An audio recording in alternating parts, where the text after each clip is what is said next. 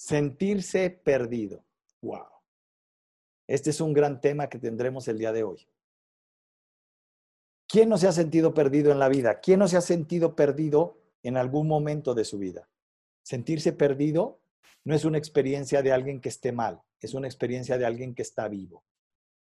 El tema no es sentirse perdido, el tema es qué haces cuando te sientes perdido. Porque hay gente que al sentirse perdido se tira al alcohol, se tira en una cama, se tira a las apuestas, se tira a la droga, se tira a la flojera, se tira al no hacer nada, al hacer de su vida simplemente tiempo que pasa y al hacer de sí mismo un número más. Y curiosamente en la vida solo hay dos tipos de personas, las que cargan a los demás y las que son cargados. Y como vivir cuesta, cuando tú te tiras, alguien paga el costo de que tú estés vivo. Y te vuelves una carga para esa persona o personas. Sentirse perdido es un tema que nos lleva también a sentir la necesidad de reaccionar, de reinventarte, de pasar de un mundo viejo a un mundo nuevo, de cruzar por nuestros miedos, temores, angustias, dolores, sufrimientos. El ser humano y vivir es un acto de valor. Vivir no es para cobardes. De hecho, cuando hay un cobarde, se vuelve mediocre y se hace víctima y se tira con grandes justificaciones mentales para decir que su fracaso en su vida se debe a sus padres, a su país, al líder político de moda, a, a, la ciudad donde nació, al apellido que lleva, etc. Y eso, todo eso, son mentiras mentales. Tenemos que comprender que la vida es mucho más de lo que parece, pero que una cosa que es claro para todos, vivir es un misterio, y un misterio que se mueve, y un misterio que se vive en la intimidad. Y vivir en la intimidad significa guardar silencio para callar los ruidos mentales y escuchar al ser sabio, al hombre, a la mujer sabia, que nos dice por dónde va el rumbo, que nos dice quiénes somos y en quién nos estamos convirtiendo y en quién podemos llegar a ser. Los objetivos de la vida son tantos que difícilmente alguien los tiene todos llenos. Todo el tiempo estamos en búsqueda. Y cuando estamos en búsqueda es normal en esa búsqueda sentirte perdido. Por eso, el tema de hoy estoy seguro que te va a fascinar. Es un tema apasionante, porque es un tema que corresponde al misterio de la vida, a la novela, a la aventura de la vida. Qué aburrida sería la vida si no tenemos que contar si no tenemos experiencias que contar cuando por andar buscando nuevos caminos nos perdimos en ese camino. ¿Y cómo regresamos? Y qué doloroso fue el costo de regresar. Vamos a hablar del costo de cerrar, porque en ocasiones el sentir perdido significa decir hasta aquí con esta empresa, hasta aquí con esta familia, hasta aquí con esta soltería, hasta aquí con esta con este matrimonio. Y eso no es nada fácil.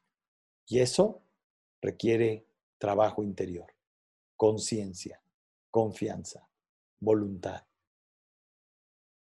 Pero sobre todo, lectura de la realidad objetiva. Nunca tomes una decisión desde un pensamiento. Siempre que tus decisiones sean parte de experiencias reales, de experiencias que están pasando dentro y fuera de ti. Y recuerda algo, que puede ser una gran guía. Todos los acontecimientos exteriores reflejan el estado interior en el que te encuentras. Y la solución a tus problemas externos está en el interior. De esto, de esto hablaremos con mi invitada del día de hoy. Mi invitada del día de hoy se llama Luisa Valenzuela. Ella es una gran amiga y una exalumna mía que ha venido creciendo y ha venido desarrollándose desde muy temprana edad.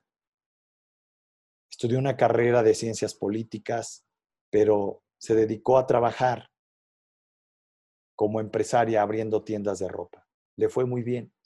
Sin embargo, su desarrollo personal empezó a sentir que se hundía y que no se sentía satisfecha. Decidió cerrar todas estas tiendas de las que fue muy exitosa y volcarse a un camino nuevo, que hoy es un camino para muchos necesario, el camino digital.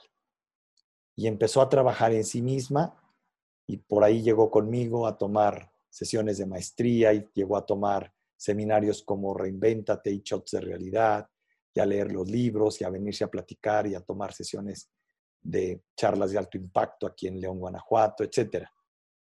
¿Qué sucede con ella? Sucede que encuentra un nuevo camino en la parte digital. Hoy es una gran influencer, con más de 100 mil seguidores en Instagram.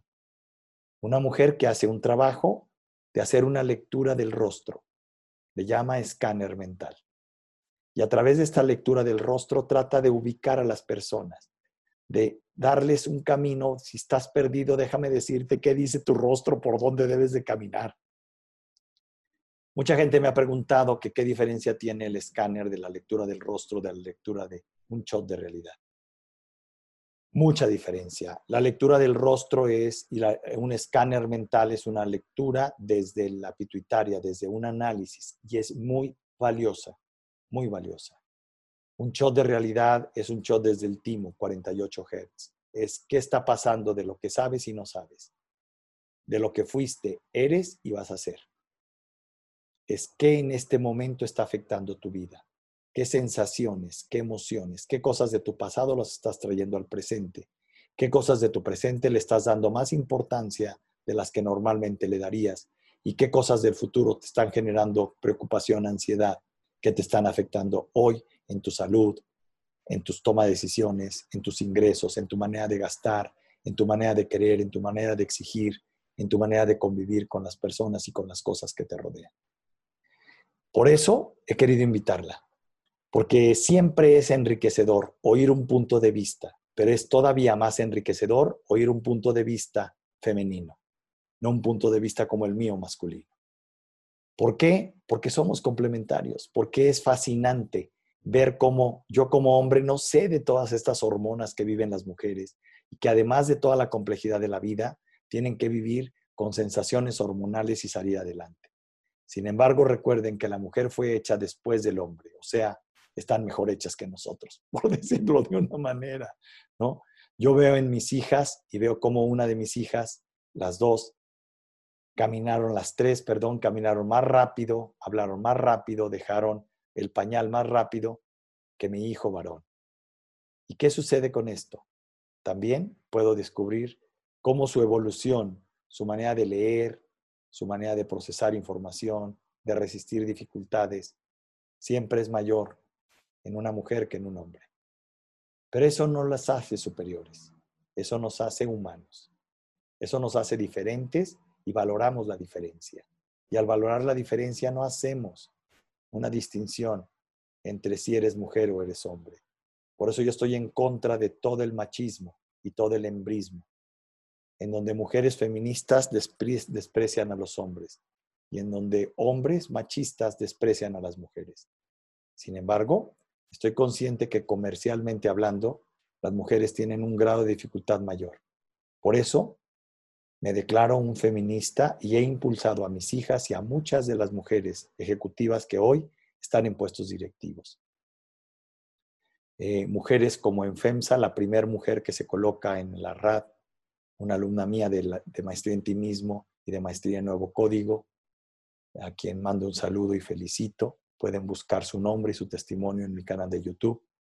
Una gran mujer y me decía, ¿por qué tanto esfuerzo, doctor Roche, en que yo logre estar en una RAD, en una reunión anual de dirección y ser la única mujer ahí. Le dije, porque tengo tres hijas a las que tengo que allanarles el camino. Porque tengo una madre y dos hermanas. Porque tengo una pareja en mi vida que también son mujeres. Y que por alguna razón nuestras costumbres nos han llevado a no ser iguales. Y esta equidad de género sí es algo valioso, que ojalá pronto sea una realidad en todo el mundo pero que hoy, precisamente por eso, quise traer a una joven mujer, pero exitosa mujer, a una influencer en Instagram, a una mujer empresaria, a una politóloga que trabajó en política, a una mujer que a una corta edad tiene ya un camino recorrido de valor y que hoy quiero que hablemos de este esquema de sentirse perdido.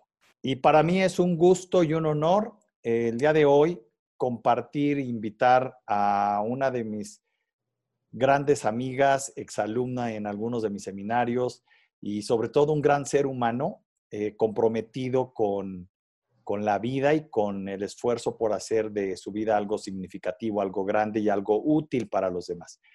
Y quise invitarla para que desde su ejercicio profesional como influencer en Instagram y nos pueda compartir su experiencia con respecto a esto. Lu, bienvenida, es un honor y un gusto tenerte aquí al aire en vivo. El gusto es mío, muchísimas gracias por la invitación, doctor. La verdad es un, es un honor, es un placer para mí. Muchísimas gracias. Bien. Encantadísima. no, al contrario, vamos a charlar de esto. Y fíjate, vamos a arrancar. La idea principal contigo es, desde tu ejercicio profesional como influencer, a la hora de hacer un escáner mental a tanta gente, artistas, empresarios, personas comunes y corrientes, ¿qué es, cuál es la principal preocupación del ser humano desde tu ejercicio profesional? Eh, la primera preocupación del ser humano es que se sienten perdidos, es que no encuentran un norte, estamos tan saturados de información allá afuera que en ocasiones olvidamos escucharnos a nosotros mismos y a lo que he visto y las evaluaciones que he hecho y más que nada las preguntas que las personas me hacen, sus inquietudes, es eso precisamente, me siento perdido, no sé quién soy, a raíz de este suceso fuerte mi vida cambió, no volví a ser la misma, me desconozco, no sé hacia dónde voy, todo este tipo de cuestiones principalmente. Bien. ¿Qué le recomendarías desde lo que has encontrado en tu lectura del rostro de estas personas a, a una persona con esta característica? Lo estaba comentando hace unos días con, en un programa de tele y me, eh, se reía, ¿no? Porque me decían, no manches, eso nos pasa a todos, ¿no? Este, ¿Por qué si sé que no debo de gastar gasto? ¿Y por qué cuando gasto gasto de más? ¿Y por qué nunca el gasto me, alcanza? Eh, ¿Te has topado en estos escáneres con ese tipo de personas que tienen ese tipo de problema? Claro, por supuesto, que muchas veces pues se dejan llevar por sus impulsos y no saben por qué lo hacen y precisamente esto es a nivel inconsciente, por el mismo desconocimiento de nosotros mismos que tenemos, no podemos ver qué es lo que sucede, no, no sabemos por qué hacemos lo que hacemos, no sabemos por qué estamos estudiando la carrera que estudiamos, no sabemos por qué tenemos la pareja que elegimos. ¿Por qué? Porque pues todo es inconsciente, ¿no? Y sí, principalmente esta cuestión es algo que pues realmente veo muchísimos casos, ¿no? Eh, ¿Qué sucede contigo y con tu persona? ¿Qué pasa cuando tú eres la que no tiene el rumbo, la que no tiene el norte? ¿Qué haces? Ok, trato primero que nada de ver en dónde estoy. No puedes saber hacia dónde vas si no sabes en dónde estás.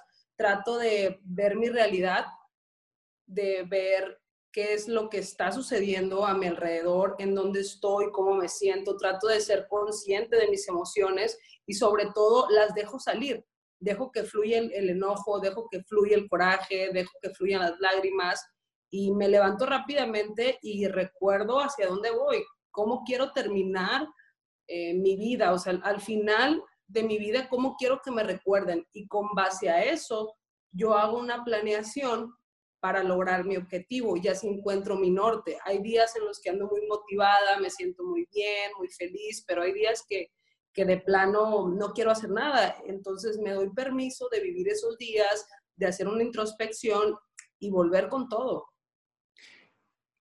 ¿Qué haces para escucharte? Para, para eliminar este ruido mental que te lleva a situaciones como de reacción instintiva o de reacción poco consciente y sobre todo con una poca capacidad de medir consecuencias, en donde a veces el impulso nos lleva a tomar decisiones que después lamentamos.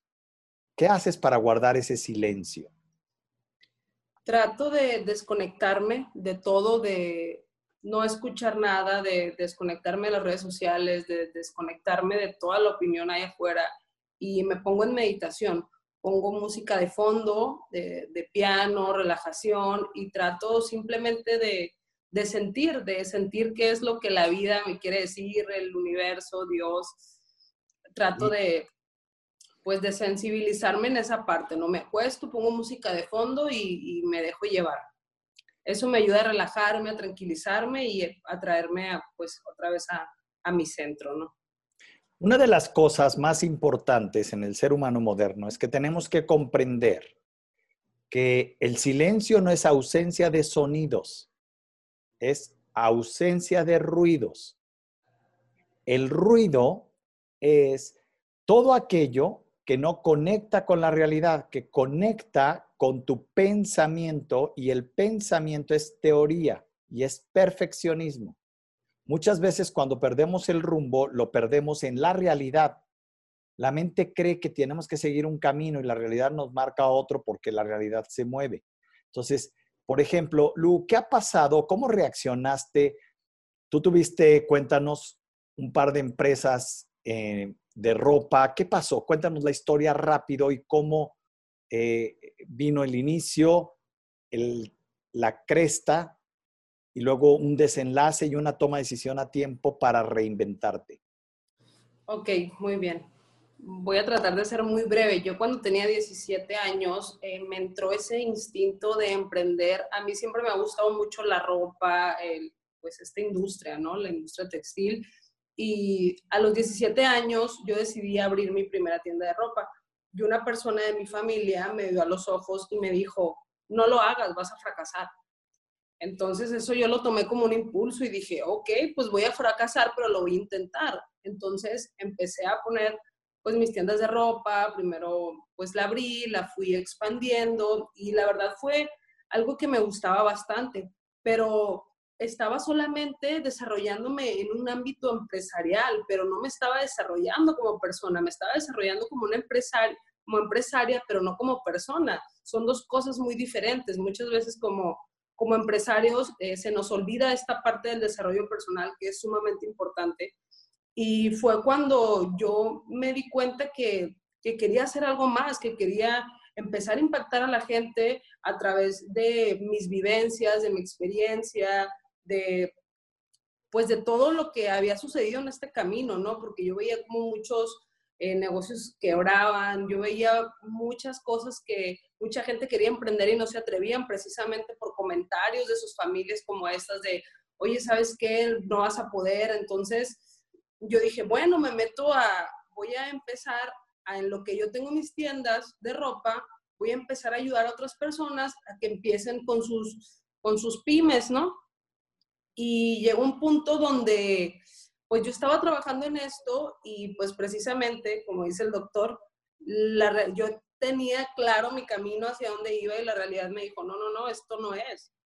Esto no es. Entonces fue cuando yo hice una dinámica en Instagram y les dije a la gente, a ver, eh, pónganme una dinámica y mándenme cinco fotos y si les digo la verdad me comparten sus historias. Entonces, pues me empezaron a llover fotos y de repente surgió, surgió, surgió y, y se empezó a hacer una ola gigante y pues de ahí surgió lo que viene siendo Mental Scan. Y ya fue cuando me di cuenta que, que pues hay que trabajar primero eh, los conflictos internos, todo esto, si nosotros queremos emprender, si nosotros queremos hacer algo más, primero tenemos que conocernos a nosotros mismos, entonces fue cuando empecé a entrarme más a lo que viene siendo todo esto, el mundo del inconsciente, el lenguaje corporal, me empecé a apasionar de las personas, de ver los cambios que las personas tenían, el ver cómo encontraban su rumbo, cómo se empoderaban cada vez más.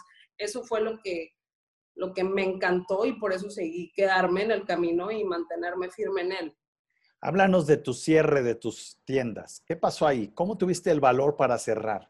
Miren, algo muy difícil en el ser humano es el enfrentamiento con la muerte. Y esa ah, experiencia nadie la podemos evitar. Y tenemos como pequeñas muertes a lo largo de nuestra vida. Cuando dejamos de ser niños es una pequeña muerte, cuando dejamos de ser adolescentes, cuando dejamos de ser eh, eh, jóvenes, cuando dejamos de ser solteros, cuando dejamos de ser eh, solteros sin hijos, etc. Y también cuando, por ejemplo, terminamos una relación, cerramos un negocio, nos retiran de algún equipo de fútbol o de algún contrato o de algún club deportivo o cuando nos retiran de una empresa o de un grupo de empresarios. Todas estas exclusiones nos remiten y hacen vibrar dentro de nosotros la muerte y nos van preparando a ella, a la muerte definitiva. Cerrar un negocio es algo tan doloroso. Déjenme contarles y permíteme contar esto para que ahorita nos comentes, mi queridísima Lu. Eh, un socio, un socio en unas empresas de restaurantes que tenemos y que además tiene otro tipo de, negocios, eh, ahora con la pandemia tuvo que enfrentar un reto muy doloroso, ¿no? Después de 22 años de tener esta empresa, tuvo que llamar a todos sus empleados y decirles, aquí está, la voy a cerrar, no puedo sostenerlos, eh, no estoy recibiendo ningún tipo de apoyo, todos los apoyos que dicen no los he recibido, y para mí es imposible mantener esto. Este, fueron más de 20 años en que ustedes trabajaron conmigo y por eso quiero dar hasta el último centavo de lo que les corresponde. Y uno de sus empleados, alumno mío también, un gerente de ventas, grabó esta, esta, este discurso final y me lo mandó. Cuando yo le estaba viendo, Lu, el hombre estaba llorando porque decía, hoy no supe responder a la exigencia de la realidad y estoy teniendo que cerrar algo que duró más de 20 años. Y estoy dejando a más de 120 personas sin empleo. Y el llanto que sentía me hizo a mí sentir dolor. Y por eso es que hoy quiero compartirles a todos que están pasando muchas cosas y muchas de ellas pueden ser inclusive dolorosas como la de mi ex socio. Y sin embargo, el dolor no es algo que esté fuera de lugar o que no tenga sentido. El encontrar el norte, como mencionaba Lu hace un momento, el encontrar el rumbo a pesar de tener circunstancias tan adversas como esta, la de cerrar un negocio, nos recuerda que la vida es mucho más que solo tener éxito, que solo triunfar. Y cuando yo le marqué, le decía, no voy a decir su nombre por respeto a él, fulano, este, no fracasaste, 22, 23 años les diste empleo a muchas de tus familias. Tú eres un empresario exitoso. Tuviste una empresa 23 años. Y hoy eres socio con nosotros en otras. Pero la empresa que te dio luz, que te dio vida, fue esa. El hecho que hoy termine no significa que fue una falla. Porque él decía, no tuve el talento, no tuve la capacidad de reaccionar, no tuve la originalidad. Le digo, te estás juzgando con la cabeza y eso se llama ruido mental. Por eso me gustó mucho lo que comentabas ahora, de que una de las cosas con las que más te topas es que la gente pierde el norte por el exceso de ideas y de perfeccionismo y de idealismo que tienen con respecto a cómo debe ser la vida. La vida no es como debe ser. La vida es como es y en esencia es ambigua y es un misterio y se vive en el interior y todos tus problemas exteriores son solo un reflejo de tus problemas interiores no resueltos. Por eso es que necesitamos tener el desarrollo humano, el desarrollo tuyo. Por eso me he dado a la tarea de hacer un programa que se llama Maestría en ti mismo. El primero y el que más tiene que saber de ti eres tú. En la medida en que eres capaz de conocer el interior, no solo psicológico, no solo inconsciente, sino espiritual de tu persona, en esa medida cobra sentido cada evento externo. Y el cobrar sentido, fíjate, llena de energía a tu persona. Algo que nadie puede fingir, es el nivel de energía y de pasión con el que hace las cosas. Pero vivir un proceso de cierre es acercarnos a un proceso de muerte.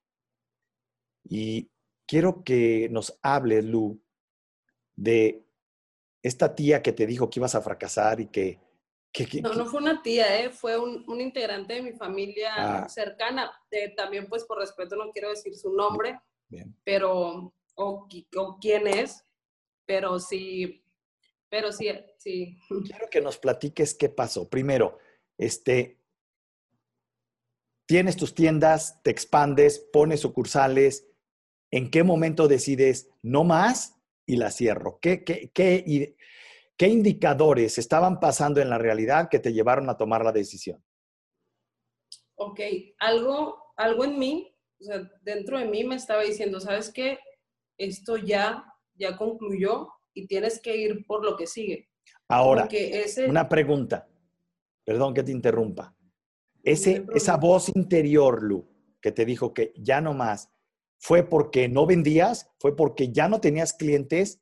¿O fue porque tú decías, aunque tengo clientes, tengo que tener un desarrollo en otra área, porque no me realizo? No, sí tenía clientes, sí tenía ventas. De hecho, todavía la gente me habla y me busca para pedirme ropa, pero pues ya. Sí tenía, esto fue cuando ya me decidí yo, pues, incrustar al mundo digital. Yo dije, ya tengo que estar en lo digital, tengo que reinventarme, tengo que innovar, tengo que hacer algo diferente, dije, y, pues las voy a cerrar porque necesito toda mi energía y todo mi enfoque acá. Yo para ese entonces yo estaba viviendo sola porque mucha gente me ve y me dice, ah, pero para ti es fácil porque tienes el apoyo de tus papás, por esto, por el otro. Pero realmente no, porque es una, ahora sí que la gente te dice, ¿sabes qué? No las abras, pero cuando dices, ¿sabes qué? ya me di cuenta que esto no es lo mío y voy por algo más grande, eh, ya las voy a cerrar, la gente, no, no las cierres. Entonces los ruidos de afuera siempre nos van a estar bombardeando y realmente fue, pues fue todo, fue todo un proceso y fue difícil para mí el tomar la decisión, pero yo sabía que, pues al final de cuentas el negocio es uno mismo, entonces el que si tuve éxito, si me iba bien en las tiendas de ropa, yo sabía que me iba a ir bien en cualquier otra cosa y que me iba a preparar y que iba a tratar de tener las mejores herramientas para pues seguirme capacitando y seguir creciendo también en este nuevo proyecto que, que iba a hacer, ¿no? Que, que iba más enfocado al mundo digital. Y fue cuando decidí, realmente fue algo duro para mí, pues entregarlos el local, entregar, vender todas las cosas, deshacerme de todo, pero realmente sabía que era algo por lo que tenía que pasar, porque tenía que reinventarme. Fue difícil, lloré, sí fue como comentas, un duelo, pero dije, ok, o sea, la vida sigue y el negocio está aquí, los negocios están aquí, la capacidad está aquí, entonces tengo que seguir y tengo que levantar este próximo proyecto que sigue. ¿Y cómo lo voy a hacer? Capacitándome más a mí misma, creciendo más como persona, porque si porque hay que entender algo, los que fracasamos no, no siempre es el negocio, sino nosotros como persona. ¿Por qué? Porque tenemos que seguir reinventándonos, ¿no? Innovando precisamente. Algo muy padre es, cuenta un poco cuál fue tu experiencia de ir a la experiencia de Reinventate en Cancún. Padrísimo, realmente fue algo fenomenal.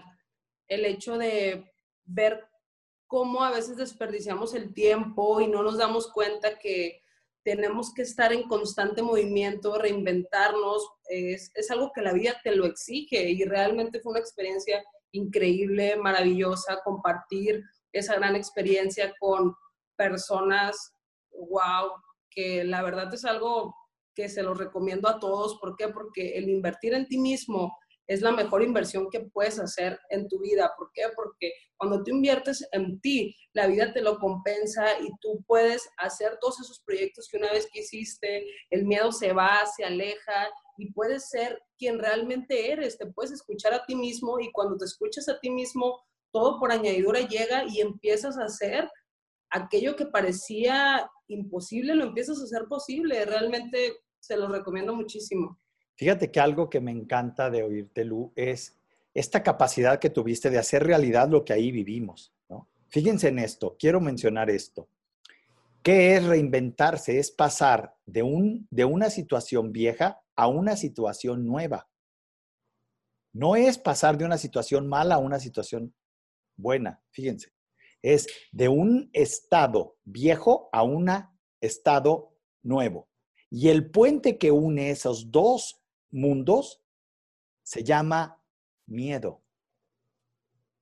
Y entre más rápido cruces ese puente, más rápido harás de tu mundo viejo un mundo nuevo. Y el que no es capaz de cruzar ese puente, experimentando la dificultad de cruzar un puente con miedo, no crece, no se desarrolla. El tema no solo es triunfar, el tema es que solo cuando una persona se reinventa, permanece con pasión y vivo en este mundo llamado realidad. La realidad como tal es como el tiempo se mueve. Entonces, pretender creer que estés donde estés, ya llegaste, es falso. Como la realidad se mueve, todo lo nuevo, al moverse con el tiempo, se hace viejo. Y deberás de volver a tomar otro puente con otro grado de dificultad para hacer de ese experiencia, mundo, realidad vieja, una nueva experiencia que te haga ser un hombre, escucha la palabra, adaptado, no reaccionando, no acomodado. No existe la zona de confort. Nadie está viviendo un estado de confort. Ese no es el ideal. De hecho, en mi ejercicio profesional, trabajo con alumnos tan brillantes como Lu, como Roger González, que la semana pasada estuvo con nosotros, como eh, eh, Rubén Omar Romano, entrenador de 18 equipos, jugador de 14 equipos. ¿Y cuál es el sentido de esto? El sentido de esto es que cada vez que trabajo con cada uno de ellos, aprendo. ¿Qué es lo que aprendo? que a pesar de que son hombres de éxito, que a pesar de que tienen experiencias de éxito, siguen teniendo que enfrentar este puente de caminar de un lado al otro para renovarse, para reinventarse. Un árbol que no vuelve a dar fruto no está vivo. Una manzana estuvo bien dada en este año, pues el año que entra se pudrió. Tienes que dar una nueva. Y ese es el sentido natural que se nos olvida. Y hay gente que me llega y me dice, por ejemplo, bueno, voy a citarlo, Carlos Pelas, es el segundo latinoamericano más rico del mundo. Y trabajando la maestría en ti mismo con él y con su esposa, Vivian Pelas, que curiosamente Vivian es la presidenta de las personas quemadas a nivel mundial.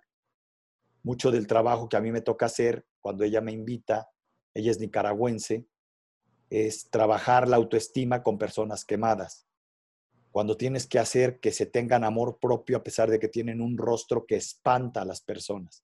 Tú en la calle no ves gente quemada, porque una gente quemada se quema y si en menos de 48 horas, y creo que ya son 24 o 12, no lo estoy, esos datos son un poco este, variables dependiendo del grado de gravedad de la quemadura que recibe una persona. Si no se atiende en un periodo de tiempo para no dar una hora, un periodo de tiempo para ser preciso, la persona quedará quemada de por vida. De hecho, Vivian tiene 120 cirugías en la cara y hace dos años se quitó la máscara. Duró 14 años con una máscara en el rostro para poder quedar, mm,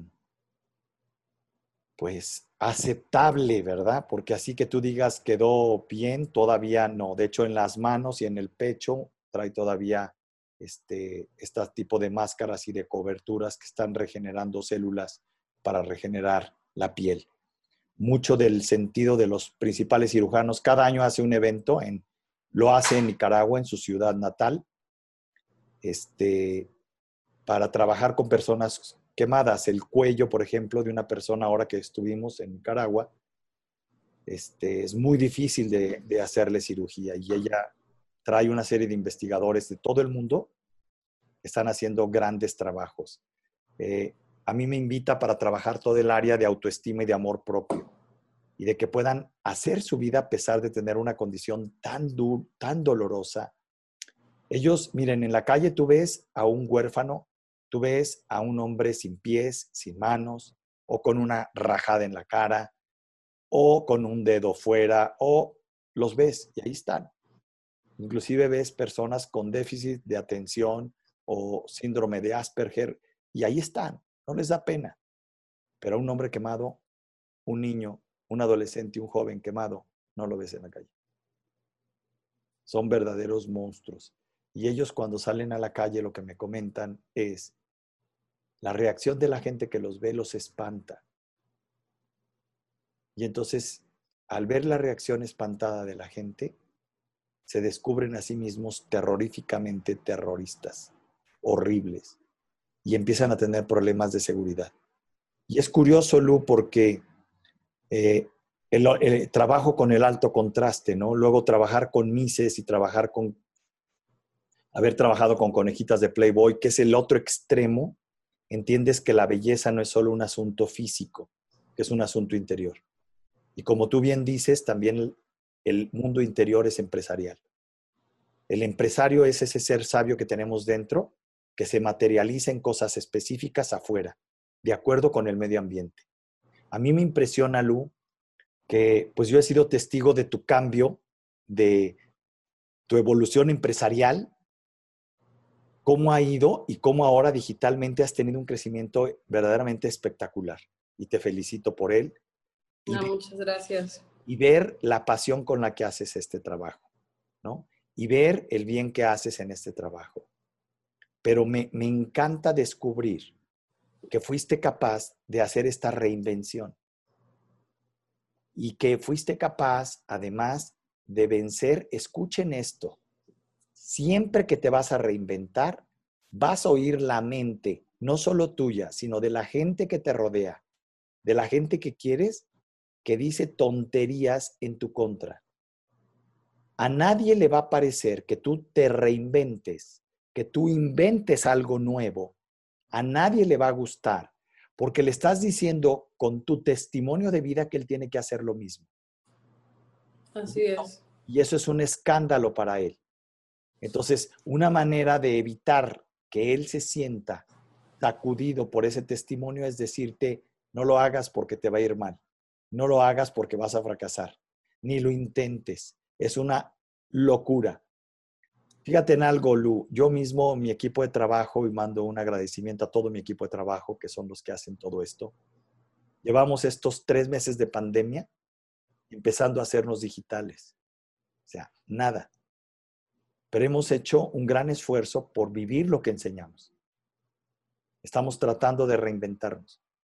Y estamos haciendo lo mejor posible para hacer que nuestra reinvención se convierta en algo útil para la gente que nos sigue digitalmente. Y hoy te agradezco que estés aquí con nosotros. Quiero que nos hables de ese puente.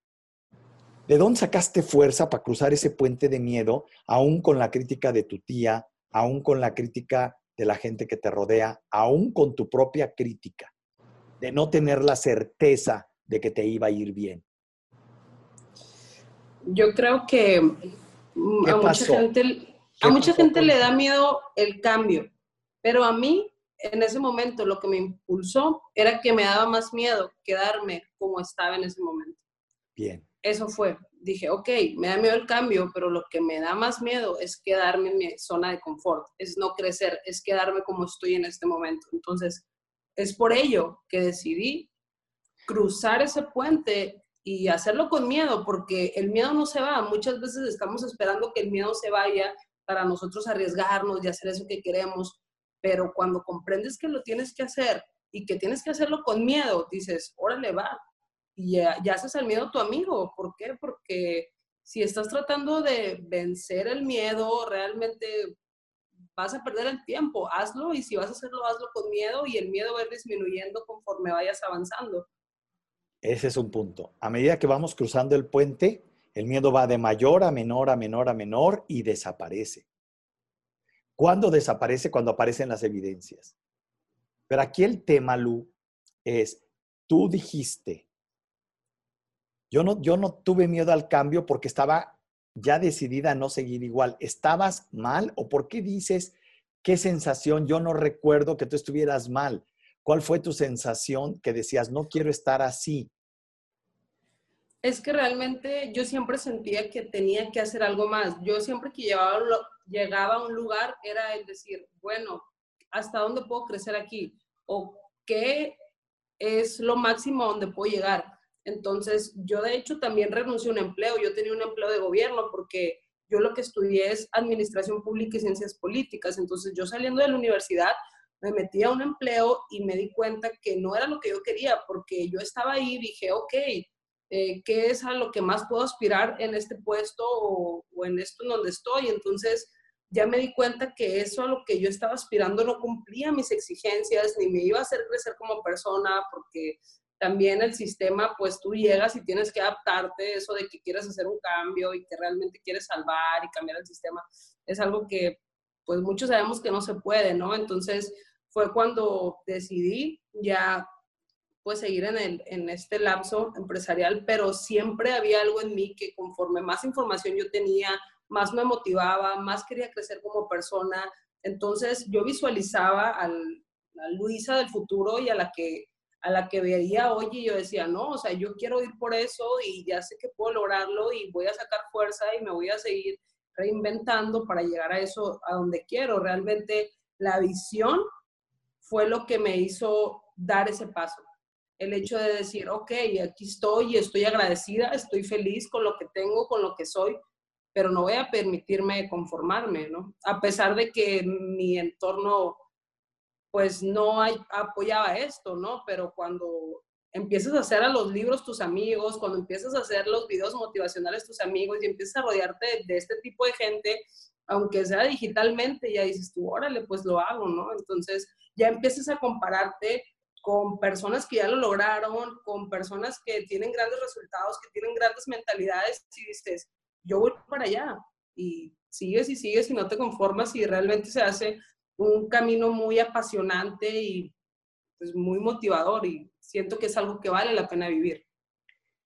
Fíjate que aquí hay muchas preguntas, Lu, y voy a ir tratando de contestar algunas de ellas y me dicen cosas que te pregunte, ¿no? Ok. Este, una de las preguntas que hay por aquí dice, tú tomaste un shot de realidad, ¿te sirvió? ¿Para qué te sirvió? Cuéntanos tu experiencia.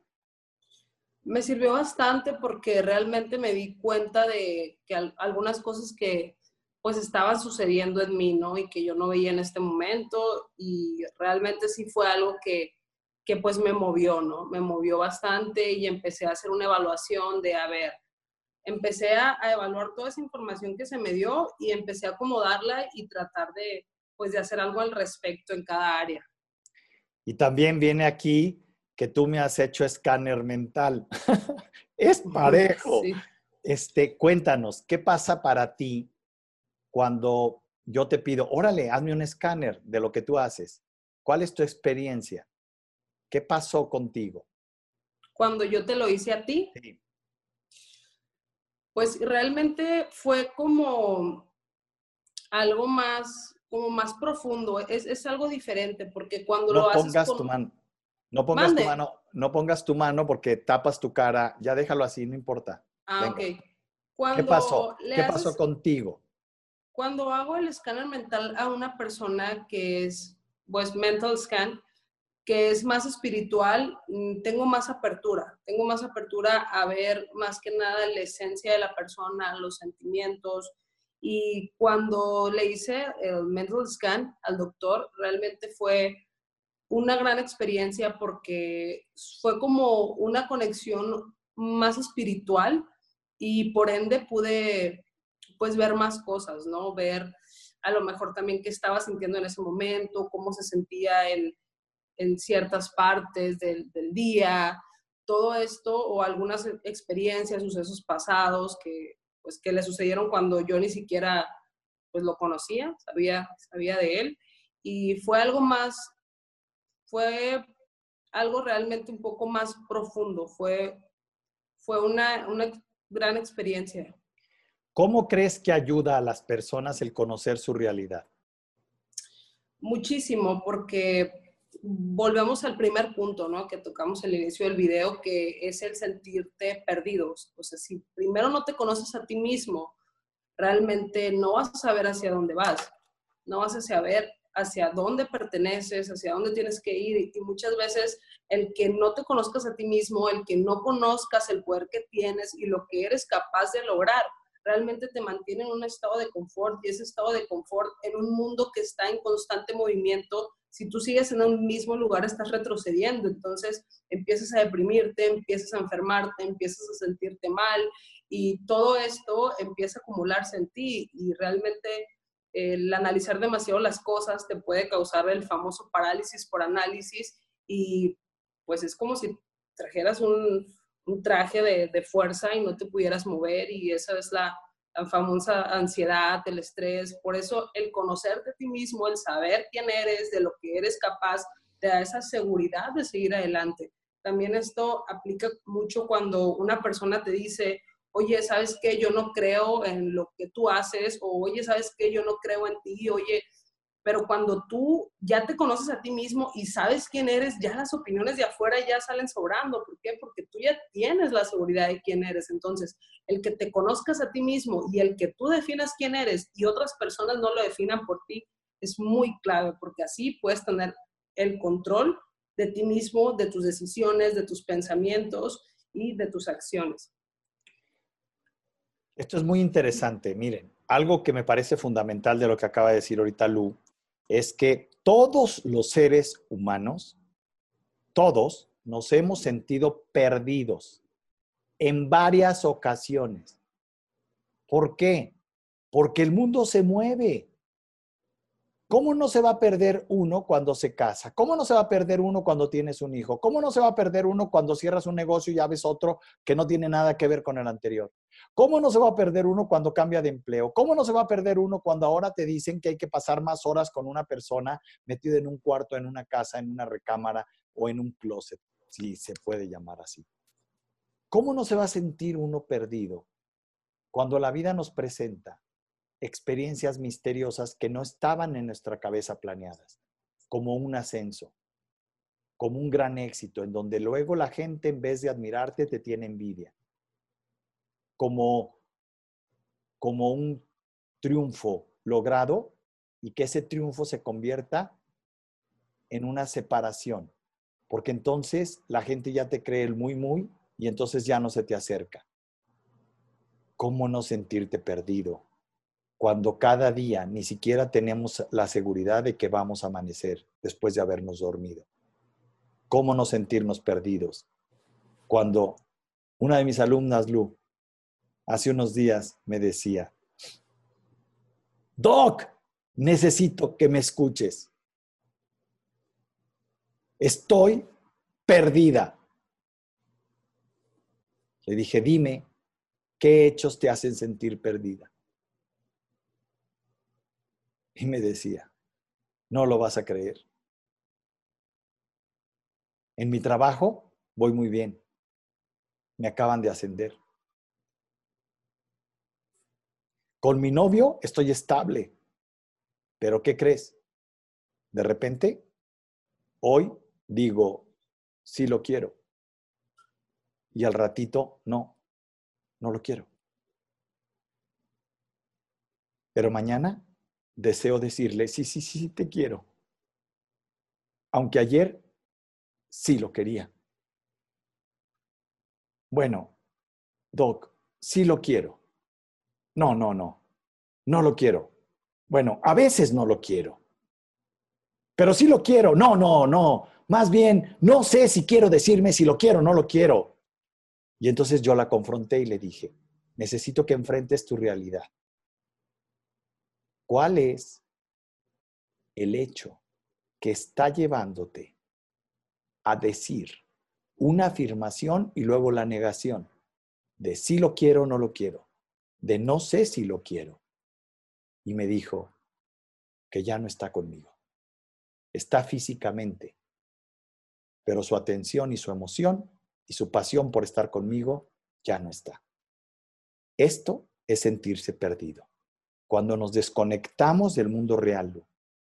Y esto sucede y esto tiene un efecto que yo le llamo un indicador exterior. El indicador exterior es tu energía de vida baja. Tu energía de vida entra en estados de emociones bajas, como tristeza, angustia, depresión, ansiedad, duda. Escuche, todos aquellos que estén viviendo, que se sienten perdidos, voy a decirles algo, sentirse perdido tiene una gran ventaja. ¿Sabes cuál es? Que te sientes vivo, que te sientes, que te sientes alerta. Cuando alguien está perdido, voltea para todos lados para encontrar un norte.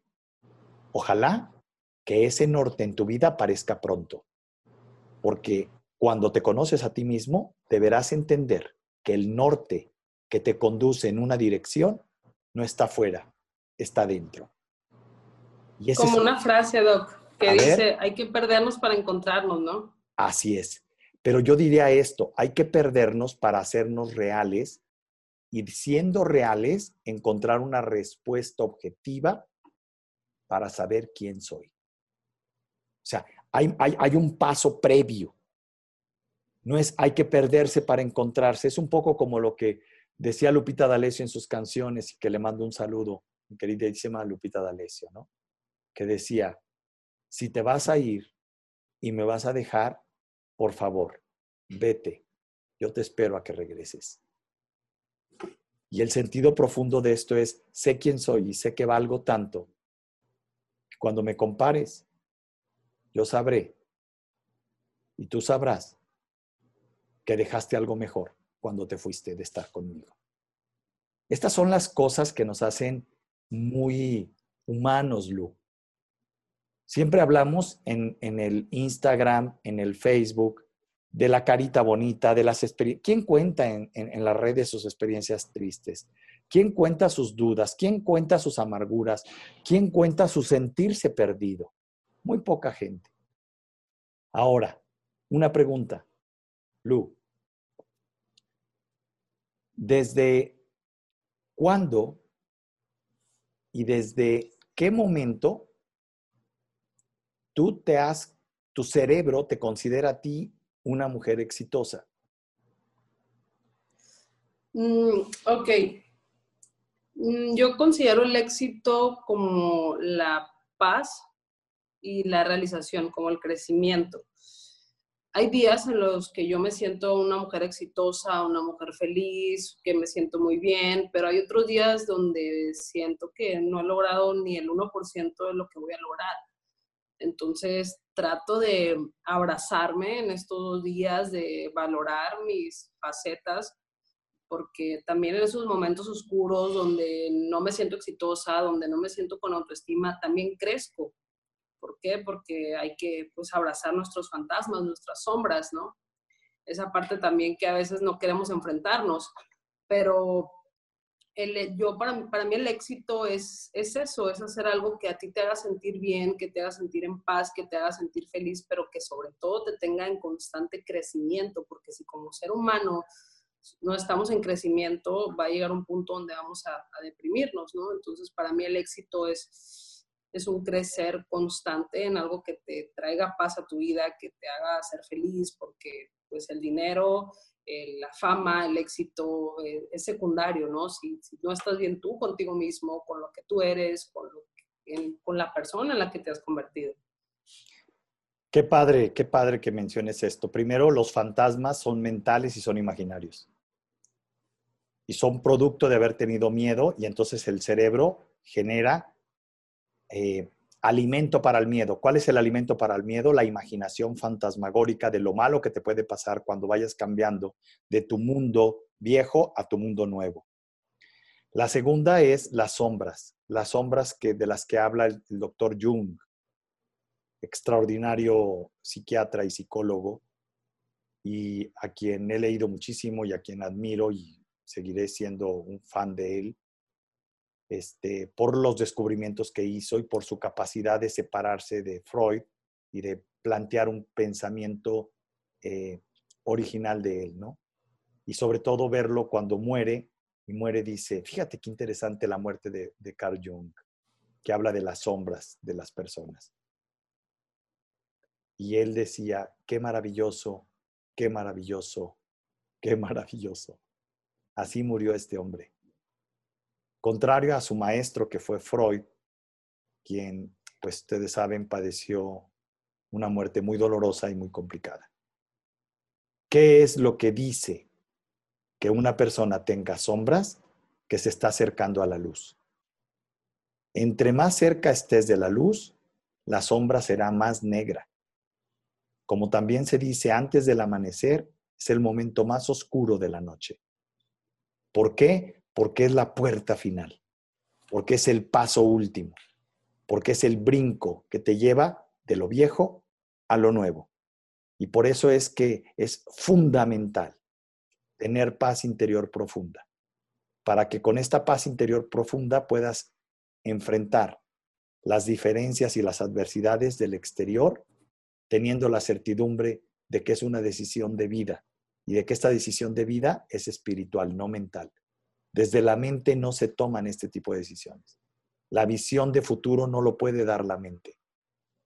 La mente da objetivos externos y la vida es mucho más que una realidad exterior. De hecho, se dice, y todo lo he dicho en muchas ocasiones aquí, todos tus problemas exteriores son solo un reflejo de todos tus problemas interiores que no has resuelto. Entonces, ¿quieres mejorar lo que está afuera? Métete un, un clavado dentro de ti, pero dentro de ti en tus tres áreas, en el área mental, en el área emocional y en el área espiritual. Pituitaria, amígdala cerebral y timo, con las diferentes frecuencias cerebrales, 12, 24 y 48 Hz. Esto hace que entendamos que el mundo es mucho más de lo que parece y que las personas son mucho más de lo que nuestros ojos pueden ver en ellas. El hecho también de que existen arquetipos, ¿no? Mencionaste el arquetipo del éxito como el crecimiento. Me parece muy importante esto y lo quiero subrayar. Los arquetipos son estos patrones, estos modelos de conducta que tenemos introyectados dentro de nuestro ser, que hacen que si no se cumple eso, no nos sintamos exitosos. Para Lu, su arquetipo es paz. Para otras personas, el arquetipo es riqueza. Para otras personas, el arquetipo es salud. No importa cuál sea el arquetipo. ¿Qué es lo importante? Que sepas cuál es el tuyo y que trabajes en esa dirección. Y que el arquetipo que elijas como modelo del éxito sea un arquetipo que tenga valor universal, no solo un valor personal, que sea verdaderamente algo valioso, porque yo puedo hacer valioso, voy a decir algo tonto, ¿no? Puedo hacer valioso el lodo.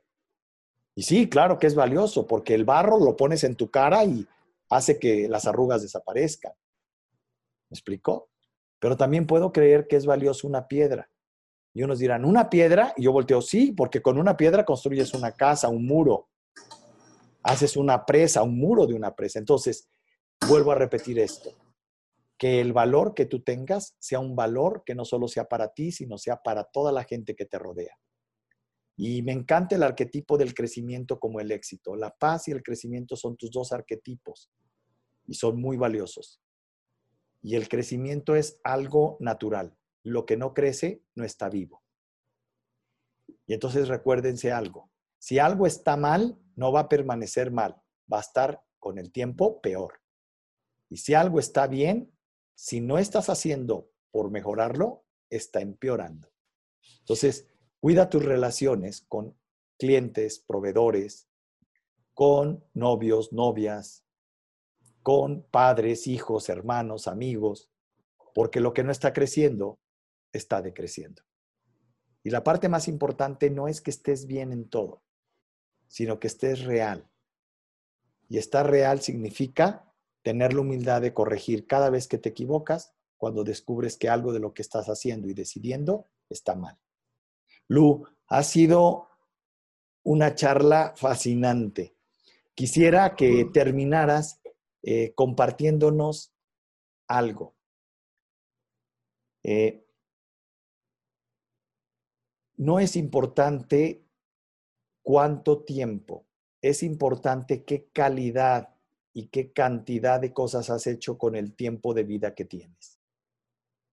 ¿Qué mensaje mandarías a cualquiera de las personas que nos están escuchando que tienen el rumbo perdido, que están en un momento de pedir auxilio? Si tú estuvieras en este momento, ¿cuál sería la conversación interior que tú tendrías contigo para salir de este hoyo?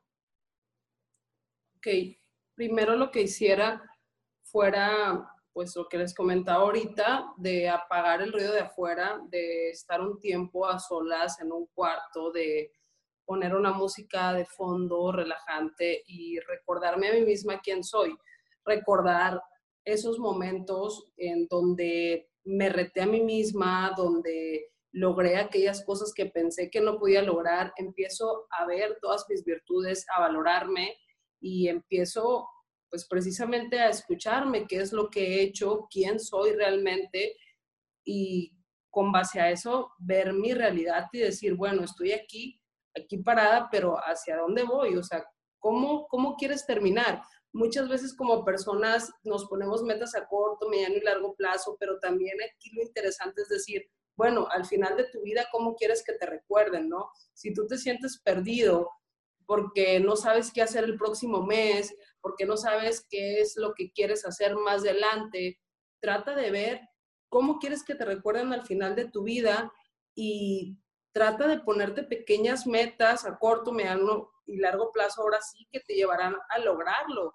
Pero una vez que tú ya sepas quién eres, con base a aquellas cosas que alguna vez lograste, con base a las virtudes que te hicieron enfrentar esos retos que pensaste que te iban a tumbar y que no te tumbaron, sino que te hicieron más fuerte, eso sería principalmente que se em, empezaran a desconectar de fuera y que empezaran a escucharse a ellos mismos, quiénes son, qué quieren, qué es lo que les gusta, qué es lo que les apasiona, qué actividades les hacen sentir vivos y sobre todo qué es lo que quieren lograr en su vida, o sea, con qué objetivo van a encaminar eh, su vida a largo plazo, ¿no? ¿Cómo tener esperanza? ¿Cómo tener esperanza? Cuando todo te ha salido mal. Cuando todo te ha salido mal. Precisa, de, pues precisamente en esta parte, cómo tener esperanza cuando todo te ha salido mal, es recordar y, e inspirarte de aquellas personas que lograron cosas grandes y que estaban en una situación peor por la que tú estás pasando.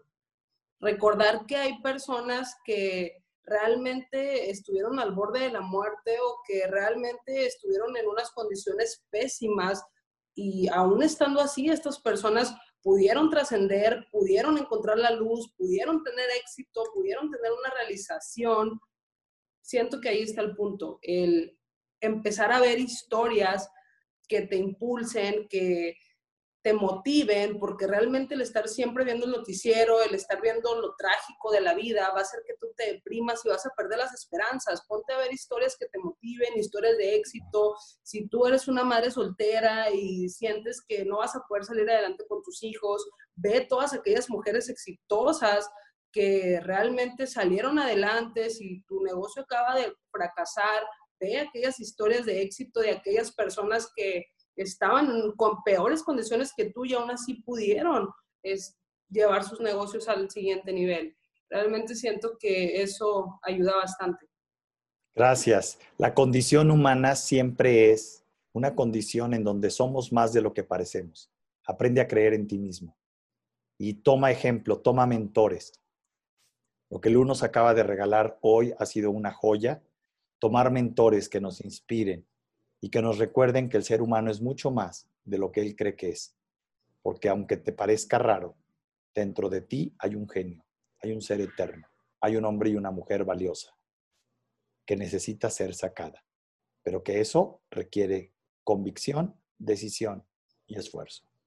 No olvides que nada sucede por azar. Todo tiene un costo. Hay que saberlo pagar de manera feliz, aunque cuesta y aunque duela. Lu, un gusto haberte tenido aquí. Gracias por el tiempo que nos compartiste. Muchísimas gracias. Gracias a todos los que contestaron y a todas las preguntas que nos están haciendo a través de Facebook y a través de YouTube. Muchísimas gracias. Si este video te pareció valioso y crees que pueda ser útil para otra persona, a quien se lo quieras compartir, compártelo. Síguenos en el canal de YouTube eh, DR Roche Oficial y en nuestros diferentes eh, redes DR Roche Oficial, todas en la página web www.drroche.mx. Y sigue por favor a Lu, danos tu Instagram, por favor, Lu, para que te sigan. Es Luisa Valenzuela-bajo.